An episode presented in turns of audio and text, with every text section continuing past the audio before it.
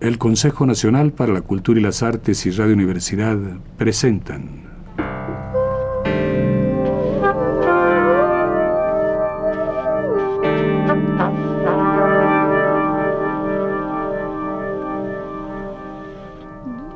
La llave del tiempo.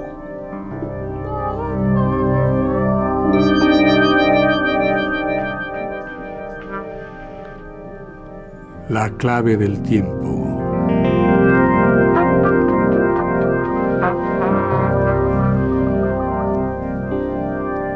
Nave del tiempo.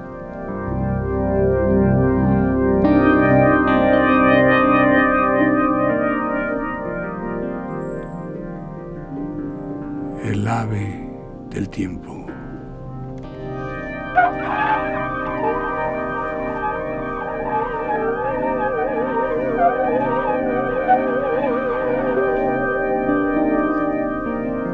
Nuestra Señora de las Golondrinas de Marguerite Yourcenar.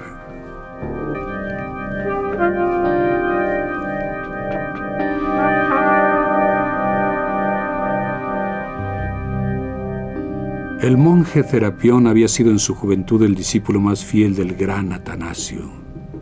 Era brusco, austero, dulce tan solo con las criaturas en quienes no sospechaba la presencia de los demonios. En Egipto había resucitado y evangelizado a las momias.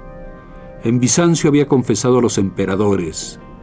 Había venido a Grecia obedeciendo a un sueño, con la intención de exorcizar aquella tierra aún sometida a los sortilegios de Pan. Se encendía de odio cuando veía los árboles sagrados donde los campesinos, cuando enferman de fiebre, cuelgan unos trapos encargados de temblar en su lugar al menor soplo del viento de la noche. Se indignaba al ver los falos erigidos en los campos para obligar al suelo a producir buenas cosechas, y los dioses de arcilla escondidos en el hueco de los muros y en la concavidad de los manantiales. Se había construido con sus propias manos una estrecha cabaña a orillas del Cefiso, poniendo gran cuidado en no emplear más que materiales bendecidos. Los campesinos compartían con él sus escasos alimentos, y aunque aquellas gentes estaban macilentas, pálidas y desanimadas debido al hambre y a las guerras que les habían caído encima, Terapio no conseguía acercarlos al cielo. Adoraban a Jesús, hijo de María, vestido de oro como un sol naciente, mas su obstinado corazón seguía fiel a las divinidades que viven en los árboles o emergen del burbujeo de las aguas. Todas las noches depositaban al pie del plátano consagrado a las ninfas una escudilla de leche de la única cabra que les quedaba. Los muchachos se deslizaban al mediodía bajo los macizos de árboles para espiar a las mujeres de ojos de ónice que se alimentan de tomillo y miel. Purulaban por todas partes y eran hijas de aquella tierra seca y dura, donde lo que en otros lugares se dispersa en forma de vaho adquiere enseguida figura y sustancias reales. Veíanse las huellas de sus pasos en la greda de sus fuentes, y la blancura de sus cuerpos se confundía desde lejos con el espejo de las rocas. Incluso Sucedía a veces que una ninfa mutilada sobreviviese todavía en la viga mal pulida que sostenía el techo y por la noche se le oía quejarse o cantar.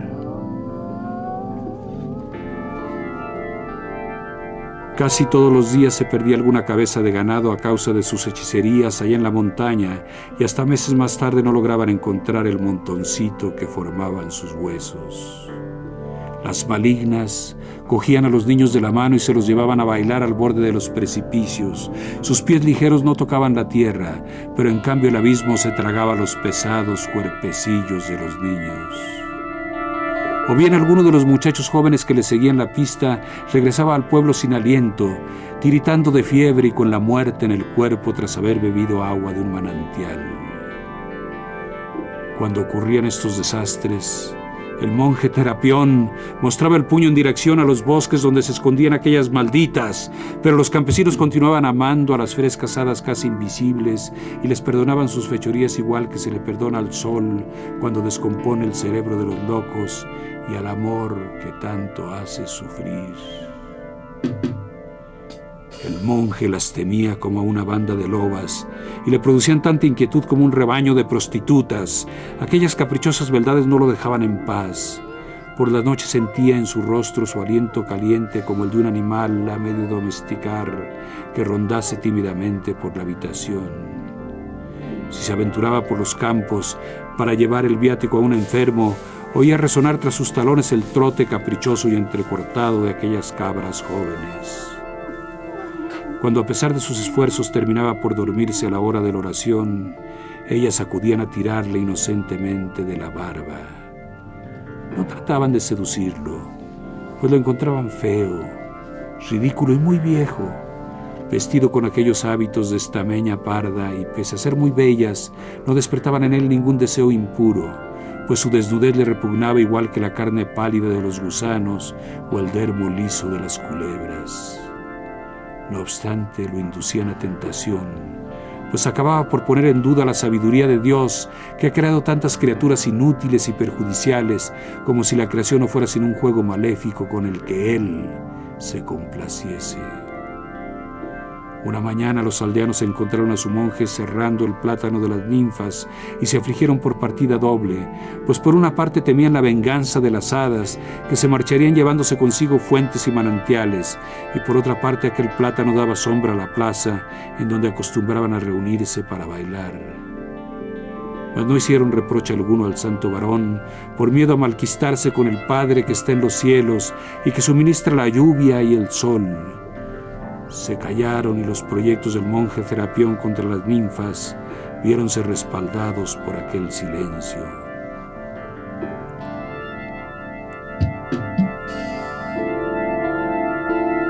Ya no salía nunca sin coger antes dos pedernales que escondía entre los pliegues de su manga, y por la noche, subrepticiamente, cuando no veía ningún campesino por los campos desiertos, prendía fuego a un viejo olivo, cuyo cariado tronco le parecía ocultar a unas diosas o a un joven pino escamoso, cuya resina se vertía como un llanto de oro. Una forma desnuda se escapaba de entre las hojas y corría a reunirse con sus compañeras, inmóviles a lo lejos como corzas asustadas, que el santo monje se regocijaba de haber destruido uno de los reductos del mal. Plantaba cruces por todas partes, y los jóvenes animales divinos se apartaban, huían de la sombra de aquel sublime patíbulo, dejando en torno al pueblo santificado una zona cada vez más amplia de silencio y de soledad pero la lucha proseguía pie tras pie por las primeras cuestas de la montaña, que se defendía con sus zarzas cuajadas de espinas y sus piedras resbaladizas, haciendo muy difícil desalojar de allí a los dioses.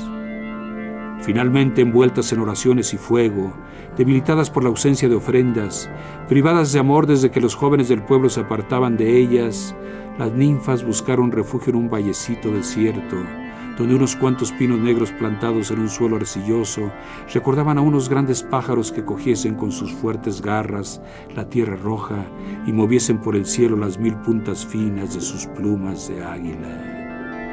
Los manantiales que por ahí corrían, bajo un montón de piedras informes, eran harto fríos para traer a lavanderas y pastores. Una gruta se abría a mitad de la ladera de una colina y a ella se accedía por un agujero apenas lo bastante ancho para dejar pasar un cuerpo. Las ninfas se habían refugiado allí desde siempre, en las noches en que la tormenta estorbaba sus juegos, pues temían al rayo como todos los animales del bosque, y era asimismo ahí donde acostumbraban dormir en las noches sin luna. Unos pastores jóvenes presumían de haberse introducido una vez en aquella caverna, con peligro de su salvación y del vigor de su juventud, y no cesaban de alabar aquellos dulces cuerpos, visibles a medias en las frescas tinieblas, y aquellas cabelleras que se adivinaban más que se palpaban. Para el monje Terapión, aquella gruta escondida en la ladera de la peña era como un cáncer hundido en su propio seno, y de pie a la entrada del valle con los brazos alzados, inmóvil durante horas enteras, oraba al cielo para que le ayudase a destruir aquellos peligrosos restos de la raza de los dioses.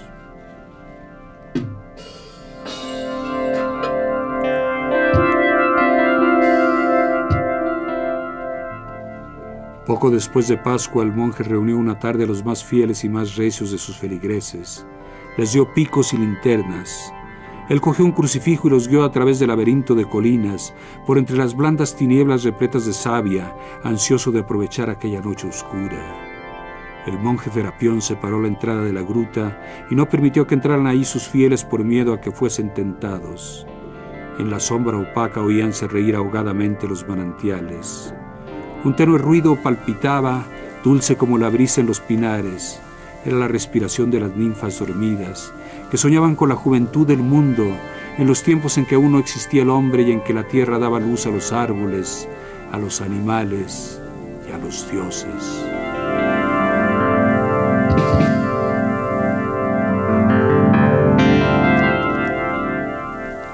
Los aldeanos encendieron un gran fuego, mas hubo que renunciar a quemar la roca. El monje les ordenó que amasaran cemento y acarreasen piedras. A las primeras luces del alba empezaron a construir una capillita adosada a la ladera de la colina, delante de la entrada de la gruta maldita. Los muros aún no se habían secado. El tejado no estaba puesto todavía y faltaba la puerta, pero el monje Serapión sabía que las ninfas no intentarían escapar atravesando el lugar santo que él ya había consagrado y bendecido. Para mayor seguridad, había plantado al fondo de la capilla, ahí donde se abría la boca de la gruta, un Cristo muy grande, pintado en una cruz de cuatro brazos desiguales, y las ninfas que solo sabían sonreír retrocedían horrorizadas ante aquella imagen del ajusticiado. Los primeros rayos del sol se estiraban tímidamente hasta el umbral de la caverna. Era la hora en que las desventuradas acostumbraban a salir para tomar de los árboles cercanos su primera colación de rocío. Las cautivas sollozaban. Suplicaban al monje que las ayudara y en su inocencia le decían que en caso de que les permitiera huir, lo amarían. Continuaron los trabajos durante todo el día y hasta la noche se vieron lágrimas resbalando por las piedras y se oyeron toses y gritos roncos parecidos a las quejas de los animales heridos. Al día siguiente colocaron el tejado y lo adornaron con un ramo de flores. Ajustaron la puerta y la cerraron con una gruesa llave de hierro. Aquella misma noche los cansados aldeanos regresaron al pueblo, pero el monje Serapión se acostó cerca de la capilla que había mandado edificar y durante toda la noche las quejas de sus prisioneras le impidieron deliciosamente dormir. No obstante era compasivo se enternecía ante un gusano hollado por los pies o ante un tallo de flor roto por culpa del roce de su hábito, pero en aquel momento pareció un hombre que se regocija de haber emparedado entre dos ladrillos un nido de víboras.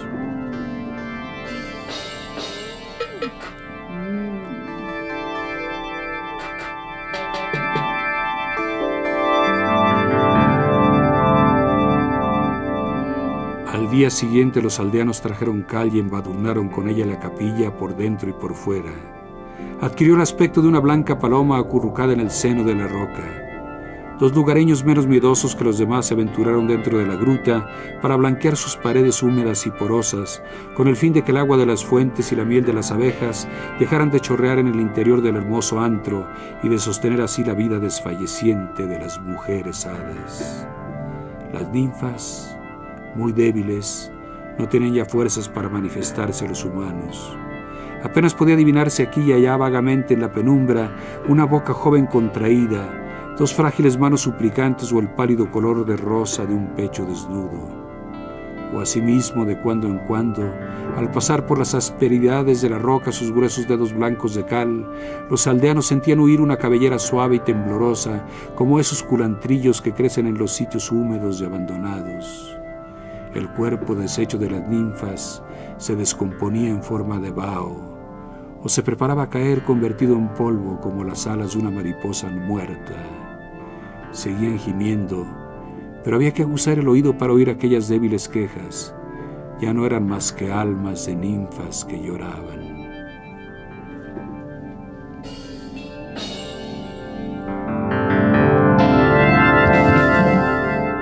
Durante toda la noche siguiente el monje Serapión continuó montando su guardia de oración a la entrada de la capilla como una anacoreta en el desierto. Se alegraba de pensar que antes de la nueva luna las quejas habrían cesado y las ninfas, muertas ya de hambre, no serían más que un impuro recuerdo. Rezaba para apresurar el instante en que la muerte liberaría a sus prisioneras, pues empezaba a compadecerlas a pesar suyo y se avergonzaba de su debilidad. Ya nadie subía hasta donde él estaba. El pueblo parecía tan lejos como si se hallara al otro extremo del mundo. Ya no vislumbraba en la vertiente opuesta al valle más que la tierra roja, unos pinos y un sendero casi tapado por las agujas de oro.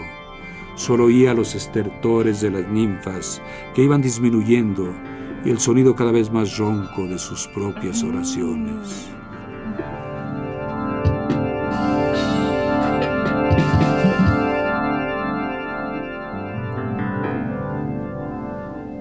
La tarde de aquel día vio venir por el sendero a una mujer que caminaba hacia él con la cabeza baja un poco encorvada. Llevaba un manto y un pañuelo negros, pero una luz misteriosa se abría camino a través de la tela oscura como si se hubiera echado la noche sobre la mañana.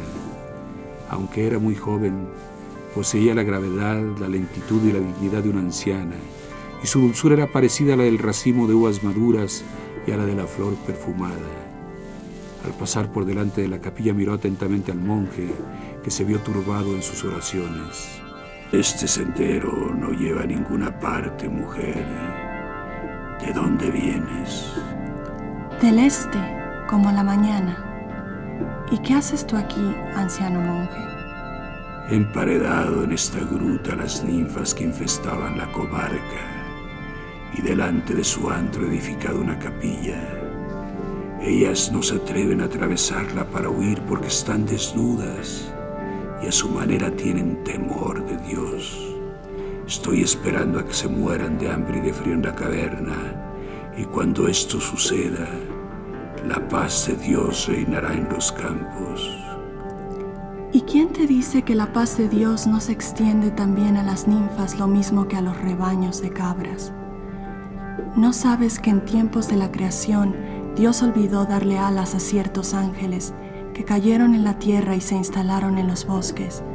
donde formaron la raza de Pan y de las ninfas. Y otros se instalaron en una montaña, en donde se convirtieron en dioses olímpicos. No exaltes, como hacen los paganos, la criatura a expensas del Creador, pero no te escandalices tampoco de su obra. Y dale gracias a Dios en tu corazón por haber creado a Diana y Apolo. Mi espíritu no se eleva tan alto las ninfas importunan a mis feligreses y ponen en peligro su salvación, de la que yo soy responsable ante Dios, y por eso las perseguiré aunque tenga que ir hasta el infierno. Y se tendrá en cuenta tu celo, honrado monje, pero no puede haber un medio de conciliar la vida de las ninfas y la salvación de tus feligreses. Su voz era dulce como la música de una flauta el monje inquieto agachó la cabeza. La joven le puso la mano en el hombro y le dijo con gravedad, Monje, déjame entrar en esa gruta. Me gustan las grutas y compadezco a los que en ellas buscan refugio. En una gruta traje yo al mundo a mi hijo y en una gruta lo confié sin temor a la muerte, con el fin de que naciera por segunda vez en su resurrección. El anacoreta se apartó para dejarla pasar. Sin vacilar se dirigió ella a la entrada de la caverna escondida detrás del altar. La enorme cruz tapaba la abertura. La apartó con cuidado como un objeto familiar y se introdujo en el antro. Se oyeron en las tinieblas unos gemidos aún más agudos, un piar de pájaros y roces de alas. La joven hablaba con las ninfas en una lengua desconocida que acaso fuera la de los pájaros o la de los ángeles. Al cabo de un instante volvió a aparecer al lado del monje que no había parado de rezar. Mira, monje, y escucha. Innumerables grititos estridentes salían de debajo de su manto. Separó las puntas del mismo y el monje Serapión vio que llevaba entre los pliegues de su vestido centenares de golondrinas. Abrió ampliamente los brazos como una mujer en oración y dio así suelta a los pájaros. Luego dijo con una voz tan clara como el sonido del arpa. ¡Y, hijas mías! Las golondrinas libres volaron en el cielo de la tarde dibujando con el pico y las alas signos indescifrables. El anciano y la joven la siguieron un instante con la mirada y luego la viajera le dijo al solitario, Volverán todos los años y tú les darás asilo en mi iglesia. Adiós, Terapión. Y María se fue por el sendero que no lleva a ninguna parte, como mujer a quien poco importa que se acaben los caminos ya que conoce el modo de andar por el cielo el monje Terapión bajó al pueblo, y al día siguiente, cuando subió a decir misa en la capilla, la gruta de las ninfas se hallaba tapizada de nidos de golondrinas. Volvieron todos los años y se metían en la iglesia, muy ocupadas en dar de comer a sus pequeñuelos o consolidando sus casas de barro, y muy a menudo El monje Terapión interrumpía sus oraciones para seguir con mirada enternecida sus amores y sus juegos, pues lo que le está prohibido a las ninfas les está permitido a las golondrinas.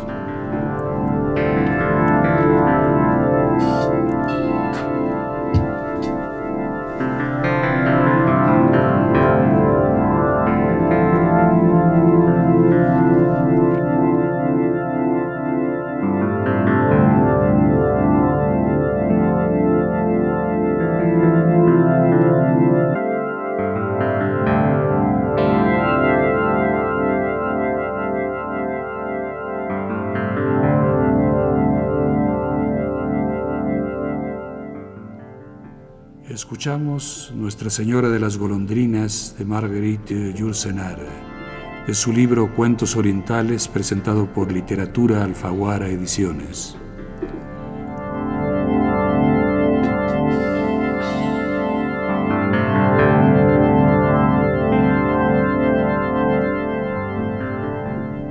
En la contraportada del libro se lee lo siguiente.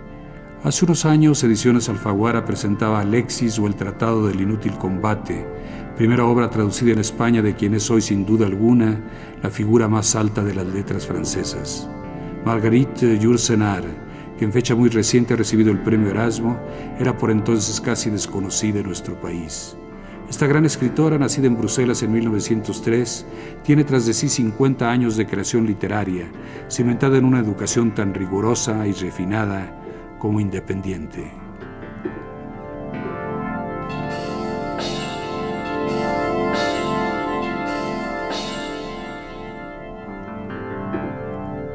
Su personalísima trayectoria, su peculiar ética y su visión del mundo, que cae de lleno dentro de la modernidad, han logrado que gracias a la publicación en castellano de algunas obras suyas, entre ellas Memorias de Adriano, Opus Nigrum, Premio Femina 1968 y Fuegos, tanto el público como la crítica de nuestro país reconozcan en ella uno de los pensamientos más interesantes de nuestro tiempo.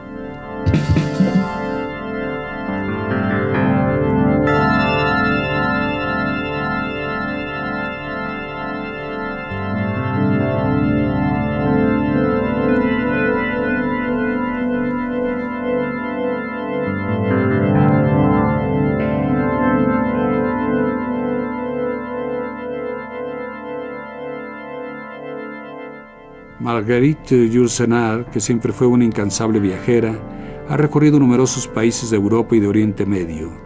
Pese a su formación de indudable índole clásica, refleja también en sus personajes una singular atracción por todo lo oriental. El Adriano de las Memorias es el más griego de todos los emperadores, y el Zenón de Opus Nigrum no limita su búsqueda del conocimiento al mundo occidental, sino que trata de beber a sí mismo en fuentes orientales.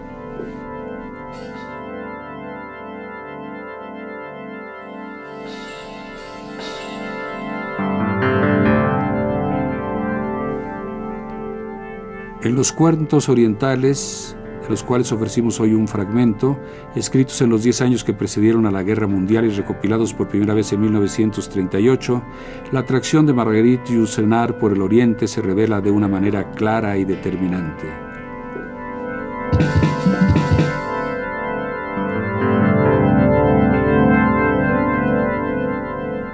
De China a Grecia, de los Balcanes al Japón, estos cuentos acompañan al viajero como otras tantas claves de una música especialísima procedente de un mundo distinto.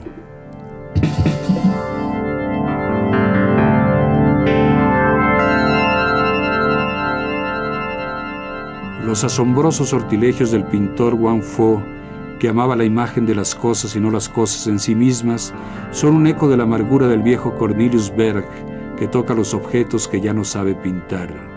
Marco Kalievich, el héroe serbio que conoce la manera de engañar a la muerte y a las mujeres, se haya emparentado con el príncipe Gengi, egoísta seductor ciego, y el amor sublime de la madre de Vania, así como el duelo sacrílego de la viuda Afrodisia, responden al sacrificio de la diosa Kali, a quien sus desventuras enseñan por fin la inaridad del deseo.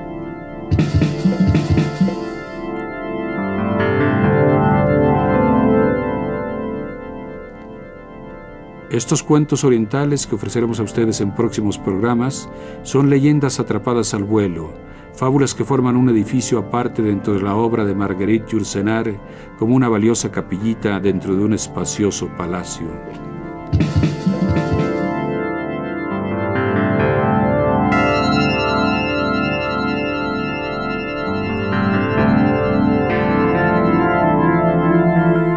La realidad, el sueño y el mito hablan en los cuentos de Marguerite Yourcenar un lenguaje que se renueva en cada una de las distintas narraciones. En ellas arde el deseo y la pasión, tal vez porque la brevedad de estos maravillosos relatos ayuda a conseguir el contraste necesario para que surja una repentina llama.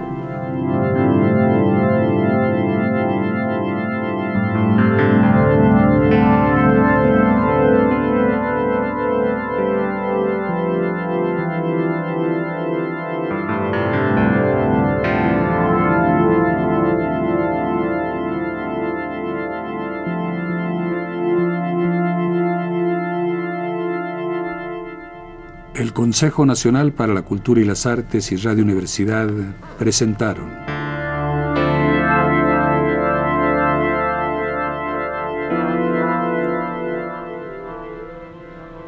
La llave del tiempo.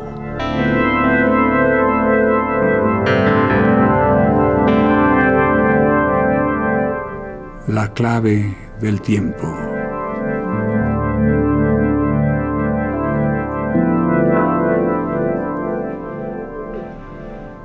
La nave del tiempo.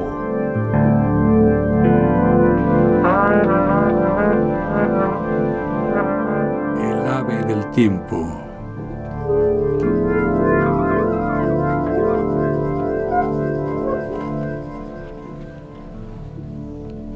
Nuestra Señora de las Golondrinas de Marguerite Yourcenar.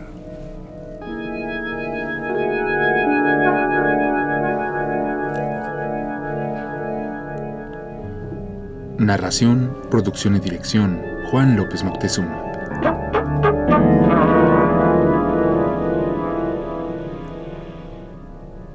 Como el Alessandra López Moctezuma.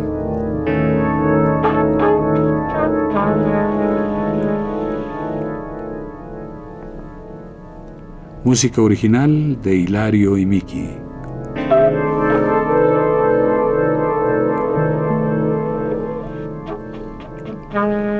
Realización técnica Carlos Montaño.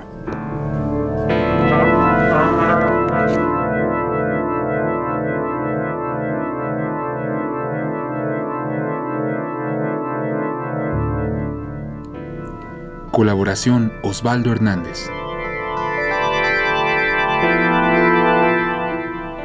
Locutor Homero Bazán Longi.